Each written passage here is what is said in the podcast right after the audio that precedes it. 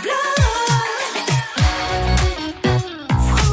Et oui, hein, c'est bien au large de l'île d'Ouessant que se trouve le phare de la Jument, comme je pouvais vous le demander il y a quelques minutes. Là, c'était juste pour vérifier hein, si vous étiez bien réveillé. En effet, vous avez tout à fait raison. C'est un phare donc de pleine mer. Et surtout, nous allons entendre à ce sujet Louis Causan, ancien garde de phare, hein, qui a connu bon nombre d'aventures sur les géants de lumière. Mais aujourd'hui, il nous parle donc euh, d'un sauvetage auquel il a participé sur le phare de la Jument, au large d'Ouessant. Louis Causan, au micro de Fanny Abivin.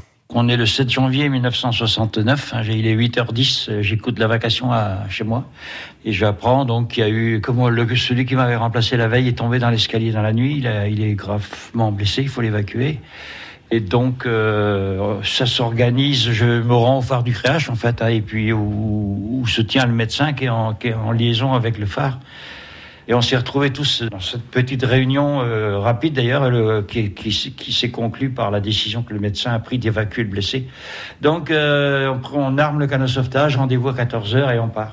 Moi je suis tout jeune, je suis, je suis, je viens de débuter dans le métier. Je considère que c'est une, un temps, un temps, une furie de temps, mais j'ai pas peur parce que j'ai autour de moi ce que la mer porte mieux en fait dans, dans, dans ces lieux. Là, il y a l'équipage du canot sauvetage de l'île d'Ouessant qui, qui est l'équipage qui connaît le mieux les abords de l'île, et puis il y a l'équipage, la la partie de manœuvre de l'équipage de la vedette des phares et balises, qui, en termes de relève, de relève des phares, n'ont d'équivalent nulle part. Donc, voilà, j'ai autour de moi ce qui se fait de mieux, et donc on y va. Euh, à la fleur au fusil, un peu d'appréhension et de tension, mais bon, et arrivé au pied, au, pied du phare, il a décidé que c'est moi qui monterai le premier parce que je fais, je suis le plus léger, je fais 62, 62 kilos, et qu'au au phare, il n'y aura que un pour tourner à la manivelle, puisque le blessé pourra pas l'actionner. Donc Michel devra me, me, me tirer, me aller comme ça à la manivelle en direct. Il y a pas, c'est pas démultiplié. Hein. C'est, donc il y a tout le poids du câble et tout ça. Enfin, ça se passe très vite. Je saute sur le ballon et puis là, il y a la grosse vague qui arrive, qui soulève le bateau et qui l'amène presque à hauteur du plateau.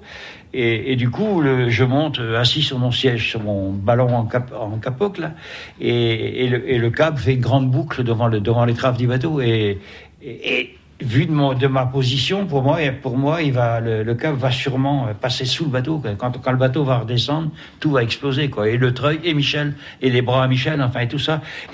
Et tout ça, ça a passé dans ma tête. Et puis le bateau est retombé, parce qu'entre temps, il a commandé en arrière. Le bateau est retombé dans le creux de la vague, sans que le câble ne l'accroche. Et mais par contre, j'ai pris un choc énorme au bout du câble. Hein.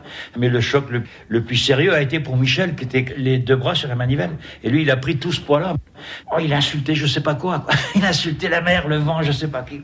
Et quand je suis arrivé ben, sain et sauf là-haut, et on s'occupe du blessé. Enfin, on monte le deuxième gars et on s'occupe du blessé. Et bon, on peut pas l'évacuer autrement que dans un sac. Donc, euh, Nicolas est descendu dans un sac. Témoignage hein, saisissant hein, de, Louis Causan lors euh, de cette euh, relève épique donc au phare de la Jument au large d'Ouessant. Merci beaucoup hein, pour euh, cet échange et cette anecdote Fanny Bivin dans cette série de l'été plein phare sur France Bleu Brésil. Il est 8h